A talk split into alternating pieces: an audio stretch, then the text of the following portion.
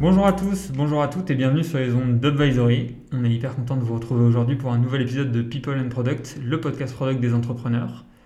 Comme vous le savez, chaque mois on reçoit un invité qui participe au succès de produits digitaux de votre quotidien. Moi c'est Nicolas, je suis product manager chez Advisory et je suis accompagné de Caroline qui est product manager également. On souhaite vous en apprendre un peu plus sur ces personnalités, leurs entreprises, leurs produits et prendre le temps de les connaître. Et pour ce cinquième numéro, on reçoit Benoît. Salut Benoît, tu vas bien? Bonjour à vous deux, très bien. Merci d'avoir accepté notre invitation. Tu es euh, donc euh, cofondateur de Twek et tu vas nous parler aujourd'hui des jalons clés de ton business, de la notion d'un produit tout en un et enfin du rachat de ta startup par le leader français de logiciels libres, euh, Linagora. Donc autant dire qu'on a un beau programme devant nous. Alors Benoît, avant d'entrer dans le vif du sujet, est-ce que tu peux d'abord nous parler de toi et nous en dire un peu plus sur ton parcours? Oui, bien sûr. Alors, je, suis, je m'appelle Benoît Talandier, j'ai 25 ans et je suis de formation ingénieur. Euh, j'ai créé ma, mon entreprise, donc Twake, euh, qui est une plateforme de travail en équipe, avec Romaric, mon associé, mon CTO, pendant mes études. Et donc, au bout de trois ans, là, je l'ai revendu à, une entreprise qui s'appelle Linagora. Ok. Maintenant qu'on en sait du coup un peu plus sur ton parcours, on va pouvoir se concentrer sur, sur ton produit.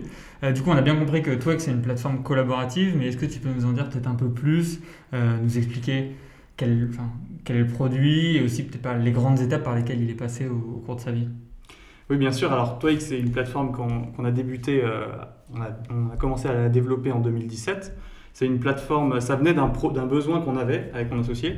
On travaillait entre, euh, en tant qu'auto-entrepreneur et avec différents clients. Et donc il y avait une notion de collaboration entre, entre, avec nos clients. Et on pouvait forcément pas déployer un Slack, un Google Drive, un, Trello, toute la stack pour un petit projet de, six mois. Et donc c'est pour ça qu'on a créé Twake, une plateforme qu'on dit comme tout en un. Donc on va proposer de la messagerie, de l'espace de stockage, du calendrier d'équipe, du gestionnaire de tâches, le tout de façon très simple sur une seule plateforme. Donc ça permet de facilement déployer toute cette stack, mais avec des outils qui sont assez légers et donc qui permettent de remplir, euh, de faire euh, le job basique qu'on leur demande facilement. Donc cette, euh, au niveau des jalons, donc on a commencé en 2017. En 2018, globalement, on a eu une bêta. Et on a eu une version commerciale en 2019. on a commencé début 2019 à avoir des, nos premiers clients. Ok, très bien. Ok, sur ton site vitrine, on parle d'une solution tout en un pour une collaboration plus forte dans vos équipes. Est-ce que tu peux nous parler euh, de ces équipes et des différents personnages que tu as identifiés? Oui, bien sûr. Donc, on a identifié les personnages, on est resté principalement axé sur les personnages qu'on avait identifiés au départ, qui étaient notre besoin initial, c'est-à-dire les entreprises qui veulent collaborer ensemble. Euh, lorsque deux entreprises veulent travailler sur des projets communs, elles ont besoin de communiquer, d'échanger des documents, de simplement de collaborer à plusieurs facilement avec un outil euh, simple. Et donc c'est là-dessus qu'on est resté. On a beaucoup de, clients qui l'utilisent pour des projets de R&D, des projets de marketing à plusieurs. Donc ça permet en fait facilement d'avoir euh, cette collaboration tout en un et d'inviter euh, les, partenaires externes. Est-ce que tu as identifié une typologie d'entreprise qui serait euh, plus friande de Twek que d'autres? Est-ce que tu as identifié un cœur de cible que tu touches plus facilement que les autres? Alors ça, ça a beaucoup évolué. Avant, donc avant le rachat, on était basé, euh, on avait ce persona-là, et donc c'était des entreprises qui avaient plutôt des projets de R&D assez longs. Comme euh, un, exemple concret, c'est un projet de R&D sur l'extraction d'hélium. il y a plusieurs entreprises qui se sont mis ensemble. Il y avait des équipes de chez Total, des équipes d'autres équipes de deux autres entreprises. Donc ça, c'est les projets de R&D, c'est vraiment quelque chose qui a beaucoup marché parce que c'est des gens qui ont des fonds, tout simplement, qui ont de l'argent et qui veulent juste quelque chose de simple. C'est pas forcément des techos, donc ils ont besoin de quelque chose de simple, de facile à utiliser. Et c'est là-dessus que c'est des entreprises que, qu'on touche assez facilement, surtout quand elles se passent le mot, parce que forcément euh, c'est des projets externes. Une, notre stratégie d'acquisition c'était aussi basé là-dessus. Mhm. Donc on, les entreprises invitaient d'autres entreprises pour collaborer, qui elles-mêmes invitaient d'autres entreprises, etc. Donc c'est, c'est, un, c'est un marché qu'on a beaucoup, beaucoup touché. Et en fait, maintenant, on est en train de se reconcentrer, c'est-à-dire que notre outil, il fait beaucoup de choses, mais notre cœur de, métier, c'est la messagerie euh, d'équipe. Et donc, on est en train de se recentrer là-dessus. Et le, notre persona donc évolue un petit peu. Et maintenant, on touche des entreprises qui veulent l'utiliser directement pour leurs besoins internes. Et là, par contre, c'est beaucoup plus varié, donc, parce que finalement, tout le monde a besoin, surtout en cette période de Covid, euh, tout le monde a besoin de collaborer en télétravail. Et donc là, notre, notre persona et notre, entre, nos entreprises types sont beaucoup plus larges. Hmm. Et donc, du coup, sur, le sujet notamment de la messagerie, alors tu le mentionnais, quand on arrive, euh, quand on commence un projet, il y a, toute une stack et il y a des outils, on va dire, un peu classiques qui peuvent qui apparaître.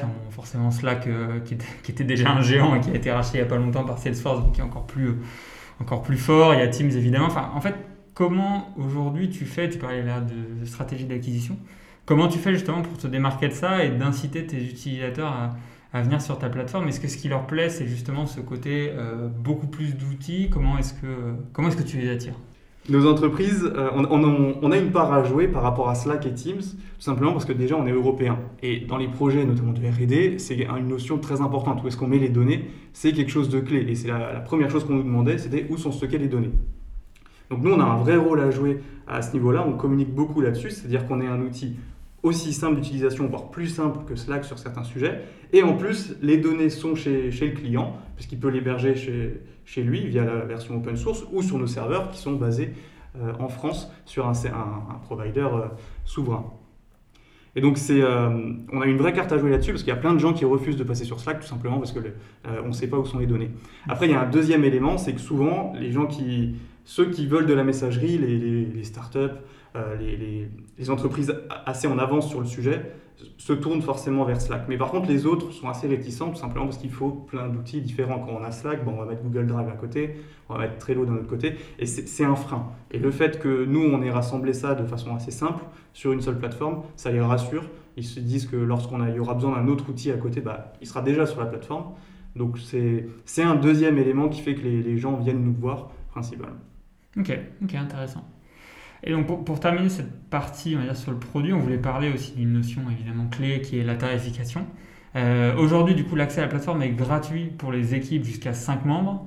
Et à partir de 6 membres, il y a une tarification. Alors, on a euh, soit 7,20€ par utilisateur si on met ça au mois, ou alors ça revient à 6 euros sur un tarif annuel. Bref, comment est-ce que tu as défini cette tarification-là? Et euh, est-ce que ça aussi, c'est quelque chose qui te permet de te positionner en fait, par rapport à tes concurrents?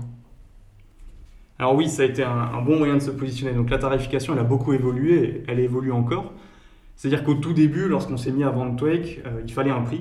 Donc on, a, on a pris, en fait, j'ai fait les choses assez simples parce qu'on n'avait pas beaucoup de données. Donc on a mis, j'ai mis les concurrents sur une ligne et puis j'ai tapé au milieu et ça nous a donné un prix. Et ça nous a donné le prix de départ qui nous a permis de vendre. Et au fur et à mesure, on a, on, comment, on a commencé à s'adapter, déjà au niveau des fonctionnalités qu'on devait mettre chez les, dans le plan gratuit, dans le plan payant. Euh, la notion d'invité externe, par exemple, on s'est rendu compte que tous nos clients la demandaient. Donc forcément, euh, on voyait bien qu'il y avait de la valeur pour nos clients via cette fonctionnalité, donc on l'a mis dans le plan payant. Hmm. Et donc ensuite, on a un peu diminué le, prix au fur et à mesure. En fait, on le diminue et on le diminue encore parce que c'est une notion. Euh, nous, ça ne nous coûte pas tant, pas si cher que ça, de, nos serveurs, et l'objectif, c'est de toucher le plus grand monde. Surtout avec l'objectif, c'est aussi que de faciliter la, la prise en main de cet outil via que le prix ne soit pas une barrière en fait. Parce que mm. souvent les gens ils regardent le prix et c'est vrai que par rapport à un CRM où on voit tout de suite la valeur d'un outil, la messagerie c'est un peu en, en arrière, c'est pas forcément un outil métier donc les gens ne voient pas tout de suite l'intérêt. Sauf évidemment en Covid, mais là c'est difficile forcément de, de, lâcher 15 euros par mois par utilisateur, ça fait tout de suite des prix euh, quand on est nombreux. Donc on est en train de descendre au fur et à mesure le prix et d'ailleurs là on, on, est en train de lancer une offre SaaS, euh, une offre SaaS grand, grande échelle. Donc on est en train de faire un tarif préférentiel pour les, les 10 000 premières entreprises euh, à 2,99 euros par mois, euh, un prix lifetime. C'est euh, l'objectif, c'est vraiment de donner accès à, tous les gens qui veulent nous aider à nous donner du feedback, d'arriver sur la plateforme facilement. Parce que juste du coup, au fil du temps, est-ce que ça veut dire que vous commenciez euh, à avoir des entreprises peut-être plus petites au début et qu'au fil du temps, la taille des entreprises grossit? C'est ça aussi qui motive euh, Ça aussi, c'est une notion, en effet, les entreprises, euh, bah forcément, à 15 euros par utilisateur, quand on est 3, ça, part, ça fait 45 euros, donc c'est acceptable. Mais quand c'est 200 personnes, bah là, le prix, ça, paraît des montants énormes. Donc en fait, on a généralement, les entreprises, pour les, les, les SaaS, ont deux, une grille externe affichée, un prix public et une grille interne avec des, grosses réductions forcément sur des, sur des gros volumes. Et l'objectif, en fait, en descendant le prix, c'était qu'il y ait une meilleure relation entre notre, euh, le prix, enfin que le prix public, en fait, ça soit le, vrai prix. Hmm. Euh, et donc qu'il soit adapté euh, aux, grandes entreprises aussi, qu'on vise beaucoup plus maintenant via le rachat de mémoires. Ok. Ok, c'est très clair. Je te propose maintenant d'aller un peu plus loin dans le détail du produit, en faisant un petit focus sur bah, les fonctionnalités. Mais avant ça, j'avais une question préliminaire. Il s'est passé combien de temps entre euh, l'idée de créer Twek et la première utilisation de ton produit par une équipe? Quel a été finalement ton time to market? Alors, le, donc par une équipe euh, cliente qui n'était pas nous. Euh, ça a mis 12 mois parce qu'on était les premiers utilisateurs et au bout de 3 semaines, on a commencé à utiliser le produit. Euh, donc en fait, la première fonctionnalité, la grosse fonctionnalité qu'on avait, c'était la messagerie. Parce qu'on a bien compris que la collaboration passait par la discussion, passait mm. par l'échange. Et donc on a commencé par créer une messagerie et ce qui a finalement a toujours de, driver notre, nos, développements, c'est la messagerie. Ensuite, elle est arrivée très rapidement l'espace de stockage. Donc on va retrouver euh, bah voilà, un espace de stockage classique parce que finalement quand on envoie un fichier dans une messagerie, bon, bah, on aime bien aussi pouvoir l'organiser, tous ces documents-là. Et ensuite sont arrivés les autres, euh, le gestionnaire du ticket, le calendrier. Le, time to market, au final, on en a mis, ça un peu, il a duré, euh, on a mis voilà, 12 mois à créer le, produit, la première version et jusqu'à avoir les premiers utilisateurs au final. Donc, la première version, du coup, c'est vraiment, euh, donc comme tu disais, ta fonctionnalité de messagerie et c'est avec ça que tu as lancé ton produit. C'est ton MVP Ou... Non, en fait, on a créé le, MVP. L'objectif, alors c'est là qu'on a appris au fur et à mesure, mhm. on a construit un très gros produit avant de le présenter au marché. Euh, après, on l'a fait de façon intelligente. Par exemple, l'objectif initialement, c'était de rassembler ces outils-là. On avait déjà cette notion-là. Donc on a dit, bah, par exemple, on va, la messagerie, on va la créer, le drive, on la créer, mais le gestionnaire de tickets, on a intégré une solution open source et on l'a directement plugué. Donc ça nous a évité de la développer. On avait toutes les fonctionnalités dont on avait besoin. Et donc ensuite, on est arrivé, avec ces trois fonctionnalités-là, le calendrier est arrivé un peu après. On, est allé voir les clients pour leur proposer le, système. Mais c'est uniquement une fois qu'on avait les trois, parce qu'on avait notre valeur en fait était le fait qu'on rapprochait ces outils-là et qu'on facilitait l'accès aux outils collaboratifs. Hmm. Ok, d'accord, je comprends. Donc un gros MVP de base et après une orchestration euh, ok, plus euh, utilisateur et terrain euh, qui s'est fait par la suite. C'est ça. Ok. Et du coup, cette notion en fait de. Alors peut-être pas au tout début, mais aujourd'hui sur ton site, la notion de tout en un est, est pas mal évoquée. Est-ce que ça, au final, il n'y a pas un risque, entre guillemets, que ce soit un piège pour toi? Parce qu'évidemment, tout en un, tout le monde va s'attendre à trouver un peu tout ce qui tout ce qu'il attend et donc tu risques potentiellement de, de, te perdre à vouloir satisfaire tout le monde. comment comment est-ce que tu gères ça? Ça c'est un vrai piège. C'est un piège euh, qu'on a identifié assez rapidement. Ce qu'il faut savoir, c'est que c'est là où, diffère le marketing et le produit au final. Parce que les gens aiment entendre le fait que c'est tout en un, ça les rassure. Mais au final, au fond d'eux, ils n'en ont pas besoin du tout en un. Et c'est uniquement marketing, ça, fait, ça, ça, leur fait du bien. Et d'ailleurs, les, les utilisateurs, au départ, nous, on ne se présentait pas comme quelque chose de tout en un. C'est en fait au fur et à mesure, quand les clients nous se présentaient la plateforme à d'autres clients, on était en copie des mails, et à chaque fois, ils utilisaient cet aspect de tout en un. Donc, c'était des verbatims qu'on a réutilisés. Et donc, c'est une notion qu'on vend, mais évidemment, on ne va pas se mettre à faire du CRM, on ne va pas se mettre à faire des, choses. Euh, on reste sur nos, piliers, au final, d'espace de, stockage, de calendrier, de, de visioconférence. Et c'est très clair, et c'est là qu'il faut être extrêmement clair, et avec les équipes euh, de développement, on, l'est, c'est que même si on se vend comme tout en un, on ne sera jamais. Et donc on, arrive à cadrer assez bien le, notre scope, même si évidemment il est assez large, vu que c'est la valeur de notre produit, mais on, il est assez cadré, et donc on n'arrive pas avec une nouvelle idée en se disant tiens on va faire un whiteboard sur l'outil. Sur le tout en un reste, euh, on va dire, très... C'est tout en un dans le sens où on agrège plusieurs outils. Ouais, ok. Ok, et, donc justement, pour ne euh, pas se perdre, comme tu le disais, pour pas tomber dans le piège, est-ce que toi, tu as des conseils UX pour maintenir une expérience utilisateur simple dans un produit qui a pourtant vocation à rassembler pas mal de fonctionnalités? Parce que je pense que c'est un sujet qui peut être... Euh, on, peut, on peut facilement euh, essayer d'inclure plein de fonctionnalités parce que justement, ça permet de couvrir un scope plus large. Mais du coup, cette complexité-là, cette complexité pardon, comment toi, est-ce que tu as réussi à, à la gérer? Alors nous, on a, eu, on a la chance, notre produit est, assez simple à, contextualiser, c'est que toutes les fonctionnalités, elles ne sont pas présentées d'un seul euh, tenant. C'est-à-dire qu'on va avoir l'espace de, chat, mais à côté de ça, on va avoir l'espace de stockage, à côté de ça, on va avoir l'espace de calendrier. Et en fait, quand on va ouvrir, c'est en fait des sous-menus. Hmm. Donc ça permet de redécouper les choses. Et au final, quand on arrive dans la messagerie, bon, bah, comme on est euh, un peu plus simple, euh, on a un scope plus large, donc on est un peu plus simple sur les fonctionnalités, bah, il y en a beaucoup moins qui sont affichées. Et donc ça permet, on a la chance, on a cette chance-là, c'est que ça permet de pouvoir proposer quelques fonctionnalités euh, tout en ayant une vue assez simple, parce que le jour où on, ouvre l'espace de stockage, le jour où on ouvre le calendrier, bon, bah, c'est forcément plus simple, et, les, autres fonctionnalités sont cachées. Donc c'est beaucoup plus simple pour nous. Et cet aspect de redécoupage, en fait, c'est euh, vraiment quelque chose qu'on a, travaillé, qu'on a toujours gardé, de ne pas avoir de vue qui rassemble tous, ces, tous les outils d'un seul tenant, parce que ça, serait beaucoup trop compliqué. Mm. Et là, on perdrait l'utilisateur. Et donc, on a, à chaque fois, même si on a amélioré le système, on a quand même ce système de tenant de chaque application à sa propre vue. Ouais, ok. ok. Et bon, évidemment, qui dit de plus en plus de fonctionnalités et surtout de plus en plus d'utilisateurs dit aussi de plus en plus de feedback. Euh, aujourd'hui, ça, comment tu le gères? Est-ce que, euh, Quel est le process entre guillemets, de récolte de feedback chez vous? Et est-ce que tu as des, des, conseils ou des bonnes pratiques euh, sur le sujet? Alors nous, le feedback, on l'a donc évidemment on, l'a très tôt recherché et puis au final maintenant on, nous en renvoie énormément. Donc ça se passe principalement bah, soit par téléphone, soit par mail. Là-dessus, c'est encore assez artisanal. Bien que on utilise des outils, donc on utilise CRISP par exemple, on a un forum qui permet aux utilisateurs de poser leurs questions et ça nous permet ensuite de récolter ce feedback et après on le met sur Notion, euh, on utilise ça. Donc c'est quelque chose d'assez simple et artisanal. Après, il y a quelque chose sur lequel euh, on a eu un vrai, euh, une un vrai pivot dans la façon de penser, c'est que au départ, on créait les fonctionnalités selon ce que les utilisateurs nous demandaient. Puis bon, on s'est rendu compte que ce n'était pas une bonne idée. Euh, donc on est, on est reparti sur le, sur le concept de problème. En fait, ça, tout le monde le, en parle, mais nous, on avait mis, on avait mis du mal à l'appliquer. Et donc, notre backlog, finalement, on a refait tout notre backlog de zéro en ayant une case problème.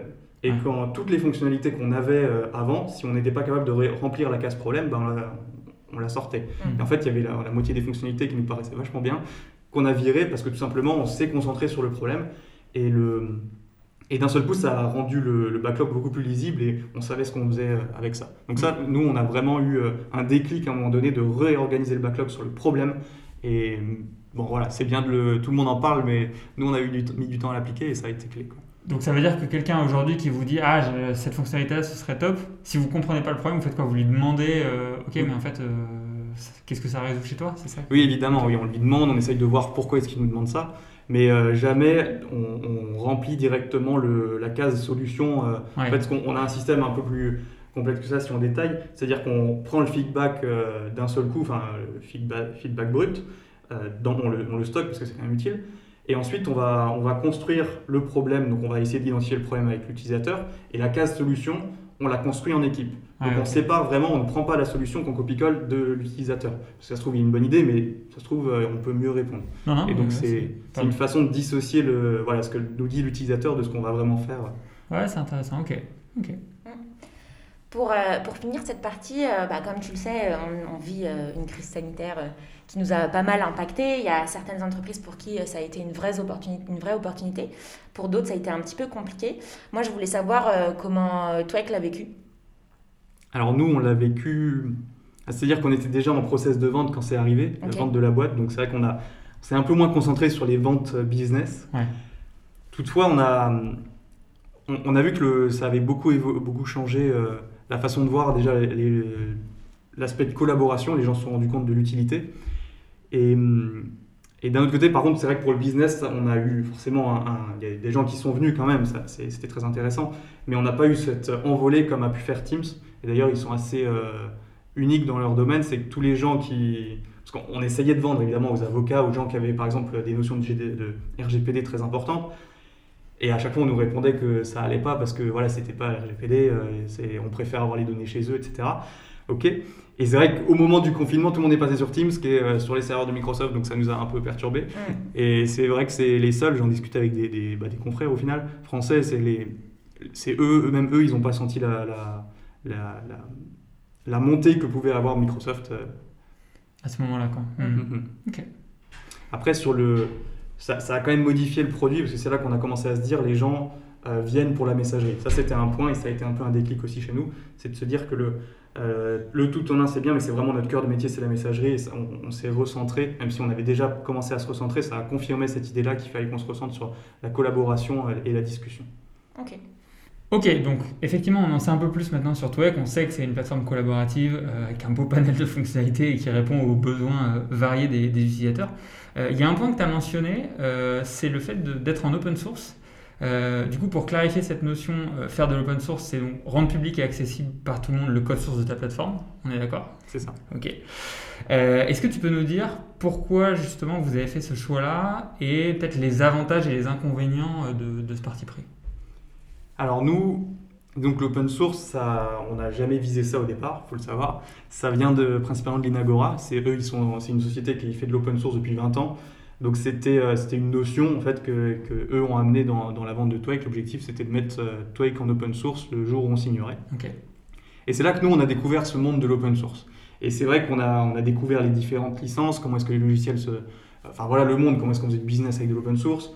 Donc le concept c'est de mettre en ligne une partie ou la totalité de son code en ligne et que tout le monde, n'importe qui, puisse le modifier et en faire, euh, en faire ce qu'il en veut. Donc évidemment, après, il y a des règles de licence, euh, c'est, quand même encadré par, euh, c'est, encadré par, par les juristes, mais on ne peut pas faire ce qu'on veut, mais c'est un accès au, logiciel de façon plus libre. Et s'il nous manque un bouton, par exemple sur Twig, bah, quelqu'un peut le rajouter et, et, en faire ce qu'il... Et, et, avoir son bouton. Donc, le, il y a pas mal d'avantages. En fait, c'est... là, ça fait à peu près six mois qu'on, a notre code ouvert. Et donc on a vu, on a pu voir un peu des avantages, des inconvénients. L'intérêt, c'est que ça, génère beaucoup de retours. Euh, il faut, voir euh, déjà rien qu'au niveau du code, les gens posent plein de questions, les gens essayent de l'installer chez eux, donc euh, naturellement on va se retrouver avec des, des notions de configuration qu'on n'avait pas anticipées. Et on a énormément de retours, que ce soit de la, de la communauté, parce que l'open source, c'est une notion de communauté. Autour de chaque produit, il y a une communauté. Et donc, donc forcément, une communauté, bah, c'est un investissement. Donc ça, c'est l'aspect négatif. Il faut beaucoup travailler pour l'initialiser et, la motiver. Mais par contre, il y a beaucoup de retours. C'est un, moyen aussi de corriger des bugs, tout simplement. On a régulièrement des gens qui poussent un, fixe mm. de, code. Alors nous, on est encore au début, donc on n'a pas des, fonctionnalités entières qui arrivent sur le, sur le GitHub, mais ça, ça va venir, j'en suis sûr. Et c'est ce qui se passe en fait chez les autres euh, logiciels. Donc il y a une vraie notion de les gens participent au développement et c'est vraiment très intéressant parce que le, euh, en fait, quand tu cherches des bêta-testeurs, c'est le meilleur moyen de, construire un logiciel parce que tu as des, utilisateurs extrêmement engagés. Par contre, il faut réussir à les engager, c'est un peu la difficulté. Et, c'est aussi un moyen d'acquisition. Il y a pas mal d'entreprises qui regardent et qui, considèrent ça, un, comme un avantage, et deux, comme euh, des fois c'est une condition euh, sine qua non à l'achat d'un logiciel, c'est que ça soit un open source. Notamment des collectivités, il y a une vraie notion actuellement. et l'open source, en plus, c'est en train de décoller depuis, après, depuis 2015 à peu près, il y a énormément d'investissements dans les, dans les startups open source. C'est un monde qui est en train de beaucoup de bouger. Et voilà, globalement, l'intérêt, c'est qu'il y a beaucoup d'un, il y a une communauté, ça, il y a des feedbacks, il y a des fixes, mais le, l'aspect un peu, le problème, c'est qu'il faut un investissement et aussi que le logiciel est gratuit. Donc, il faut accepter que des utilisateurs euh, installent le logiciel sans jamais rien payer. c'est la règle. Le petit point négatif. Bon, on le disait tout à l'heure en introduction, donc ta startup, euh, elle a été rachetée par euh, l'Inagora, mais finalement, euh, elle a été rachetée à quelle maturité du produit? Alors nous, on a été racheté finalement assez jeune, c'est-à-dire qu'on avait on a commencé à avoir des clients, on avait commencé à avoir une traction. Et l'objectif, c'était d'accélérer cette traction via le, via le rachat. Donc après, si, pour faire un petit historique, en fait, l'Inagora, ils sont pas venus un jour avec un chèque. C'est des gens qu'on connaît depuis le début. En fait, ils étaient parrains de notre promotion euh, euh, de, Télécom Nancy, donc notre école d'ingénieur avec Romaric. Donc dès le début, même avant de commencer Twig, on les connaissait, on discutait avec eux sur différents sujets. Et en fait, au moment où on a créé Twig, bah, ils ont commencé à s'intéresser. On a, travaillé ensemble à faire des, appels d'offres. Ils nous incluaient dans, leurs appels d'offres.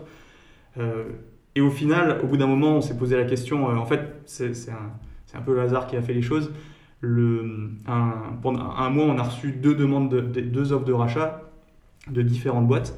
Et autant qu'on a toujours, euh, on s'est toujours dit euh, assez fermé autour sur cette notion de rachat, on a vu ça un peu comme, euh, comme une façon d'accélérer les choses. Et donc, sauf que le problème d'un rachat, c'est que dans, cette notion d'acquisition, pour grandir, bah, il faut, faut bien s'entendre avec les entreprises et c'est un peu la difficulté. C'est un peu un mariage et puis quand tu connais pas les, gens avec, qui tu bosses, bah, ça peut mal se passer. Et donc on a commencé à considérer cette possibilité et on s'est dit ok, mais avec qui on voudrait faire ça? Et c'est à ce moment-là qu'on a repensé à l'Inagora et donc euh, forcément on s'est remis d'accord très rapidement sur le sujet. Et, euh, et donc on est certes assez jeune, mais l'intérêt c'est vraiment ça, c'est de, c'est pas une vente et après on part, c'est vraiment de développer la plateforme, mais au sein de, au sein de l'Inagora avec la force de vente, avec toutes les capacités que peuvent avoir et la, légitimité, parce que ça nous permet de toucher bien plus de, grands comptes sur, euh, sur des deals. Je comprends du coup que ça s'est fait vraiment euh, petit à petit et euh, vous avez depuis toujours collaboré main serrée. Donc finalement, avec ton associé, vous avez très peu hésité quand, quand, ils vous ont, quand ils vous ont demandé de vous racheter ou au contraire, euh, il y a eu une petite phase de doute? En fait, quand nous, on a fait la décision de, de, de, vendre la, boîte pour l'accélérer. C'est vrai que c'était à partir de là, globalement, on était, il y avait eu peu de doutes. ça, a mis on a eu besoin d'un déclic et de recevoir plusieurs offres. Et de discuter avec plusieurs entreprises, mais à la fin, voilà, on était, on était sûr. Donc évidemment, c'est un doute. On, se pose plein de questions. C'est sûr que, surtout qu'on n'avait pas, on n'a pas non plus une expérience, on n'a pas 50 ans et, 30 boîtes de vendues, quoi. Donc le, on, a, eu des doutes, mais ça, ça s'est plutôt fait. On était à peu près sûr de, ce qu'on faisait là-dessus. Du coup, euh, à l'époque de, euh, de, ta startup, donc euh, Romaric et toi, vous étiez respectivement CTO et CEO. Aujourd'hui, chez, chez Linagora, c'est quoi vos postes? Alors, nos postes sur le papier, c'est donc Romaric est lead tech et moi je suis product manager. Mais la réalité, c'est qu'on fait plus ou moins le même travail qu'on faisait avant, c'est-à-dire que Romaric s'occupe de toute la, toute la partie gestion de, gestion du développement, donc que ce soit du design jusqu'à la mise en production, il supervise tous les gens.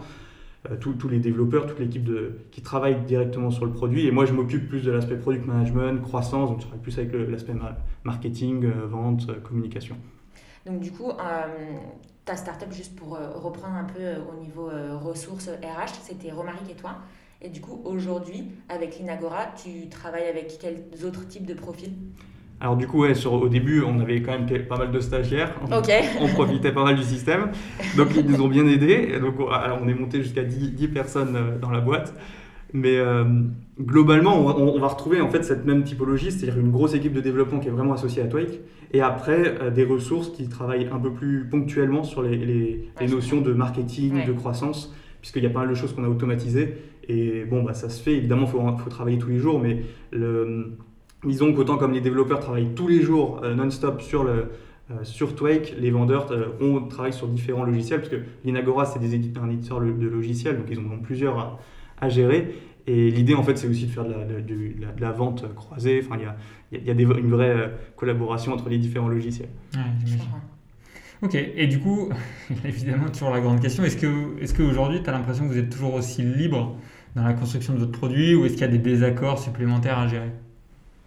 Non, non, globalement, le, on, est, enfin, on est toujours aussi libre. C'est-à-dire que forcément, vu la taille de l'entreprise, on discute avec plus de gens, donc les, décisions sont un peu plus... Euh, avant, c'est simple, c'est moi qui tranchais toutes les décisions, globalement. Donc, euh, bah, je, quand, quand, je prenais une décision, je n'avais pas à la justifier. Là, il faut un peu plus discuter. Mais euh, on est tous d'accord et la, la, la, direction nous fait totalement confiance, en fait. C'est d'ailleurs pour ça qu'ils nous ont racheté. C'est le but, c'est que on, puisse exprimer ce qu'on avait, notre vision du système, mais, mais chez eux. Et, eux ont, vraiment bien compris ce qu'il y avait un enjeu en fait au, moment d'intégrer Inagora, c'est de garder entre Romaric et moi la complicité qui faisait qu'on avait réussi à créer Twake ensemble. Et donc ça, c'est quelque chose que, que donc, il y a eu une phase d'adaptation, mais on a très vite, on s'est très vite rendu compte que c'était le sujet clé sur, le, sur nos postes et sur la, la façon de faire le logiciel, c'était qu'on garde cette, cette euh, complicité en fait, qu'on puisse travailler, donc être suffisamment séparés pour pas se marcher dessus, mais suffisamment proches. Et c'est ça qui fait la valeur de notre boîte et la valeur de, de, ce qu'on fait en fait avec Romaric, c'est qu'on soit tous les deux. Et le, donc les, en fait, à partir de là, une fois qu'on a mis ça en place, bah, les, les, décisions elles se font, elles se font très bien puisque la direction nous fait confiance. Euh, et puis bon, ils ont des raisons de le faire. euh, on n'en doute pas. Voilà. et ils sont contents en tout cas de, de ce qu'on fait. Donc forcément, euh, on, a, on, a, plus de liberté et puis ils nous font confiance. Enfin, c'est un cercle vertueux globalement. Ok. Euh, est-ce qu'il y a des conseils que tu pourrais donner peut-être à des entrepreneurs qui nous écoutent et qui peut-être se trouvent dans la situation comme ça d'un potentiel rachat? En tout cas, j'espère qu'il y a des, des, entrepreneurs qui se trouvent dans cette situation-là. Après, libre à eux de, le, de, prendre le rachat ou pas. Mais ouais, les, les, si on revient à ton associé et toi d'il y a quelques années, qu'est-ce que tu aimerais leur dire pour gérer cette période qui n'est pas forcément, pas forcément ultra simple? Ah, Déjà, il faut, faut bien considérer qu'il y a deux types de rachats. Quoi. Celui où on vend pour partir de l'entreprise, mmh. celui où on veut s'accélérer. Donc dans le deuxième, dans le premier cas, bon, bah, ça veut dire qu'on est assez successful, quoi, qu'on a plein de clients, etc. Donc là, c'est un peu difficile de, donner des conseils, mais au niveau de l'accélération, on se fait ça un peu plus jeune. Euh, bah, il y a une notion en fait, mais je pense que c'est aussi le cas, dans, enfin, dans, dans, tous les cas, c'est vrai, c'est le fait de, de, de, conseils. On a besoin de conseils dans cette, mmh. ce genre de situation parce que, à part si on est un vieux routard de, de 50 ans, globalement, on a peu d'expérience sur le sujet de la vente d'une entreprise. Et donc il faut bien se faire conseiller par, des, par quelqu'un qui l'a déjà fait, parce qu'il y a une notion, en fait, nous on s'est fait accompagner par, par un juriste, et il était excellent, il nous expliquait, le, les, il nous expliquait les notions de, euh, juridiques du contrat, en fait, parce que au moment où tu vends, tu as un protocole d'acquisition, alors il fait, euh, le nôtre il, fait 150 pages, donc ah oui. c'est pas mal. Voilà, le, il y, a, il y a plein de clauses et en fait le, le juriste va t'expliquer clause par clause ce que ça implique. Hmm. Mais en fait tu sais jamais euh, si c'est une clause classique ou si c'est quelque chose sur lequel tu peux négocier parce que quelque chose qui est presque euh, mis de base, tu vas pas le négocier normalement. Et donc si tu t'occupes de négocier ça, bah tu peux pas négocier autre chose. Ouais. Donc il faut vraiment quelqu'un qui a un avis sur le sujet et que- qui a déjà vendu des entreprises, qui, qui, est- qui est- qui a le recul nécessaire pour te, pour te guider dans tes choix et t'apporter suffisamment bah, son recul en fait et son expérience. Et ça c'est voilà, c'est le conseil que, que moi j'aurais aimé qu'on me donne, c'est vraiment de prendre quelqu'un de spécialisé et qui est capable de, de- de vendre. euh, euh, de- Enfin, de, ouais, de bien vous accompagner Voilà. dans cette vente-là. Ok. On aime bien avec Nicolas euh, terminer nos podcasts euh, par des petites projections. Et du coup, on aimerait bien savoir quelles étaient tes ambitions pour euh, 2021. Est-ce que tu peux nous détailler un petit peu les prochains jalons de ta roadmap? Alors nous, en 2021, on a, on a plein, de, plein de projets. L'objectif aujourd'hui, c'est de lancer l'offre SaaS. Donc on a une offre SaaS, mais disons qu'elle est un peu euh, plus ou moins privée. Là, on est en train de faire quelque chose de public avec un système de, de paiement automatique. Donc on va avoir un vrai enjeu de croissance en 2021 et d'automatisation, de, de, de gestion de, euh, de- des, des- des- des demandes entrantes. Enfin voilà, on a un, un vrai enjeu de croissance et c'est maintenant qu'il va falloir faire pas mal de chiffres. Et donc on a un deuxième, euh, un deuxième objectif qui est de consolider notre plateforme euh, techniquement et de modifier les, petits problèmes qui ne vont pas quand il y en a. Et ensuite, on a donc ça c'est en 2021, mais en 2022, ce qu'on on a un vrai objectif, c'est de, comme je le disais, toi, l'objectif c'est de le recentrer sur la communication, mais on se rend bien compte, et le Covid l'a encore plus montré dans cette période, on a un problème quand on est tous en télétravail, les, messageries instantanées structurellement ne suffisent pas. C'est-à-dire qu'on n'est pas toujours tous connectés au même moment, c'est-à-dire que là on enregistre le podcast, bah, euh, l'équipe est peut-être en train de discuter d'un sujet qui me concerne, On passe à travers de certains Voilà. messages, on n'est pas aussi concentré, je te et, et rejoins moi, complètement. moi, je, là, typiquement, quand je vais rentrer, je vais pas les relire ces trucs. Il y aura peut-être 50 messages et je ne saurai pas ce qui s'est passé. Ouais. Et je vais devoir demander à quelqu'un de me faire un résumé. Et c'est c'est un des problèmes qu'on a et on n'a on n'a pas ce problème en fait pour les mails. C'est assez amusant, c'est que le mail, quand on peut le traiter trois heures après. Hmm. C'est d'ailleurs l'intérêt du mail. Et c'est là que nous, on, est, on veut vraiment recentrer l'outil et le remodifier en profondeur pour plus s'axer sur l'asynchrone et pour gérer le, le canal complet de communication de l'utilisateur, c'est-à-dire le mail, le chat avec son équipe, les notifications, euh, et de, contextualiser les notifications. L'objectif, c'est que quand on travaille pendant deux heures, bah, on reçoit des notifications qui nous concernent absolument, sur lesquelles on doit voir. Euh, je prends un exemple, si... s'il y a un serveur qui tombe, bah, l'équipe d'hébergement, euh, ça doit, euh, doit y avoir des gyrophares de partout qui sortent, genre euh, ils arrêtent tout et ils rallument le serveur. Par contre, c'est vrai que le vendeur, ça le concerne un peu moins, c'est-à-dire qu'il faut qu'il ait la notif, mais, mais si, si on, en fait, il doit avoir l'information si on lui demande, tout simplement si un de ses clients lui demande, Ouais. mais sinon, c'est pas sa priorité, il ne faut pas qu'il arrête tout. Et donc, il y a, y a- y a souvent un problème de contextualisation de, de la notification. Et nous, en fait, en, en ayant tout ce flux, on, va, on veut pouvoir hiérarchiser et dire, OK, ça c'est important, ça c'est pas important pour l'utilisateur, pour ce moment-là. Donc euh, il y a une notion de personnalisation que vous voulez euh, intégrer. Quoi. Exactement, et d'hierarchisation et de comprendre à quel moment on veut, euh, on doit vraiment notifier. Est-ce que y a- là, par exemple, il est en réunion dans son calendrier, euh, c'est un vendeur, bon bah là, par exemple, euh, ça ne ça le concerne pas, on lui enverra ça dans deux heures. Ok. Et l'objectif, c'est vraiment de créer quelque chose et de, de le créer de façon plus asynchrone, c'est-à-dire qu'on puisse prendre une journée de congé et revenir et avoir les infos qui nous concernent. Ok, très Ok. clair. Très intéressant, ouais. Euh, le podcast arrive déjà à sa fin. Euh, un grand merci, déjà Benoît, de nous avoir fait confiance pour cette cinquième édition. On en sait maintenant un peu plus sur ton produit et on te souhaite d'attirer toujours plus d'utilisateurs qui souhaitent une plateforme collaborative simple d'utilisation. Et effectivement, on l'a pas mal dit, vu l'actualité, je pense qu'il y en aura. En tout cas, on te le souhaite. Euh, Est-ce que tu aurais un petit mot pour conclure? Ah bah, merci de l'invitation euh, et puis au plaisir de se revoir. Ah bah avec grand plaisir, grand plaisir. Et nous, on vous dit à très vite pour un nouveau numéro de People and Product.